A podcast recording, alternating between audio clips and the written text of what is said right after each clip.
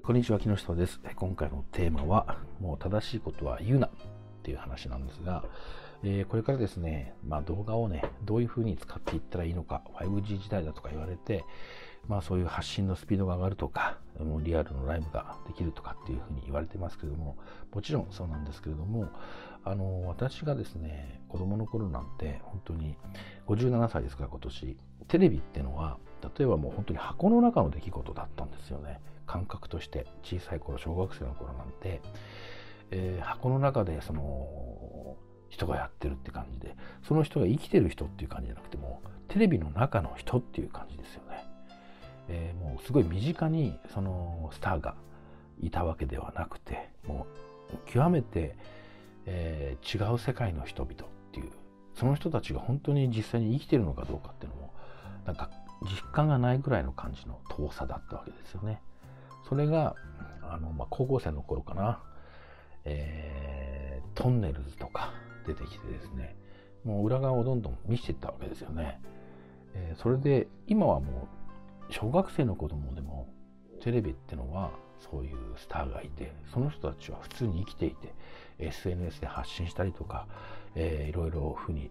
そういうふうに日常をね発信したりしてますからあその人は遠いところじゃなくて意外と身近なもんなんだとかテレビっていうのは作ってるものなんだとか裏側があるんでっていうのは感覚的に分かってると思うんですけれども昔はそういうもう箱の中のものだったんですね。でもう作り込んだものというか別世界っていう感じだったわけです。動画の世界でも見てみるとやっぱり最初はですね11年前とかは、えー、やっぱり作り込んだものでしたね。あのー、それがどんどん加速しているっていうかテレビ的になってきているっていうかあだと思うんですけどもどちらかっていうとテレビのバラエティ的になっているっていうかですよね。あのー、そうだな今は特に YouTube 的になってきてるっていうふうにそっちに寄ってきてるっていうふうな感じがします。非常に作り込んだものが、えー、じゃないとみんな見てもらえないんじゃないかとかそんな感じで一生懸命頑張ってる感じするんですよね。例えば本当にもう無音の部分が2秒あったらそこもカットしてとか YouTube 的にパチパチパチパチ組み合わせていってその空白の1秒2秒が怖くてもしそこで言葉を発しなかったらもし動画は止められてしまうんじゃないかとかもうそんな感じですよね。みんなはいろんなところで見るものがあって興味はどんどん移り変わっていくのだからどうしてもそこを引き止めておきたい。そのためにはどうしたら編集したらいいのか。フルテロップでやればいいのか。全部字幕を入れた方がいいんじゃないかとか。そっちの方が反応がいいんじゃないかとかっていう。そういう方向に方向にどんどん行ってきていると思うんですね。どんどん作り込むもの。何て言うんだろう。いう感じですよね。でそれが続いているとどういうことが起こるかっていうと自分の好みですけれども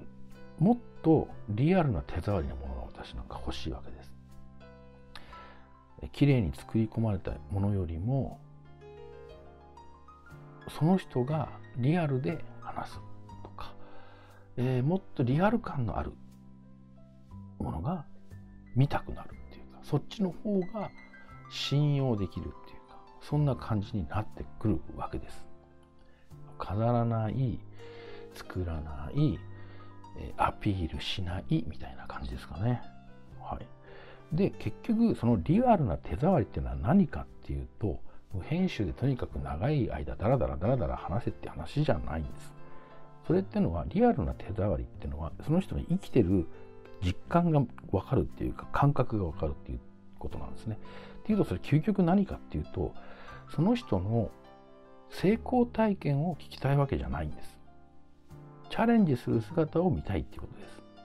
もっと言うと失敗する姿を見たいっていうことなんですね。えっ、ー、と、もうだいぶ前ですけど、8年とか、えー、くらい前だと思うんですが、あるそのプロジェクトで、そのノウハウを教えて、それをじゃあ実践する人を募集して、ドキュメンタリー風にそれをやってどうやって成功していくのかっていうドキュメンタリーを撮ったことがあるんですけれども、その時に一番その視聴者っていうか参加者がね、の指示を受けたのが、どうしてもこのできない人だったんですよ。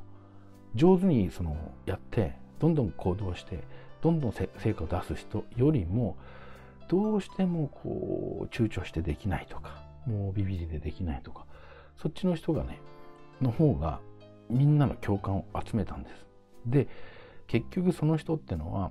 話し合いの末ねもうできませんっていうことで途中でもう諦めちゃったんですけどもそうしたらどうなったかっていうとなんであいつを辞めさせたんだっていうか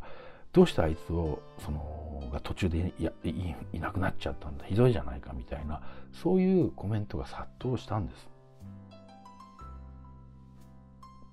ね、ということなんですよ。みんなはどんどんどんどんこう上手にできる人を見たいんじゃなくてどっちかっていうとまあダメな人っていうか失敗する姿を見たいっていうかそっちに共感をするっていうことなんですね。はい。ということで今日のもうね結論っていうのは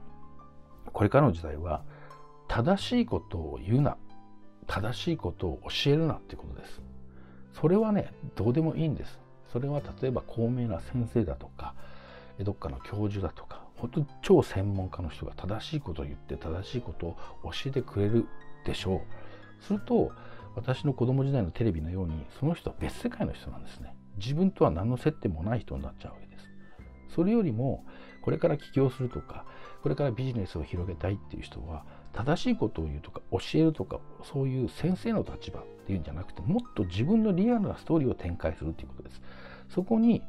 感情が生まれて、まあ、ファンになるとか応援されるとかっていうふうになってくると思うんですね。なのでスマホを使って動画を撮ってできるだけそれはそのタイムラグがないようにリアルタイムでその挑戦する姿チャレンジする姿をですね発信するということがこれからどんどんどんどんそっちの方向に行くんじゃないかなと。ある意味の揺り戻しですよね。作り込んだものからそっちのリアルな体験失敗を見せるという姿。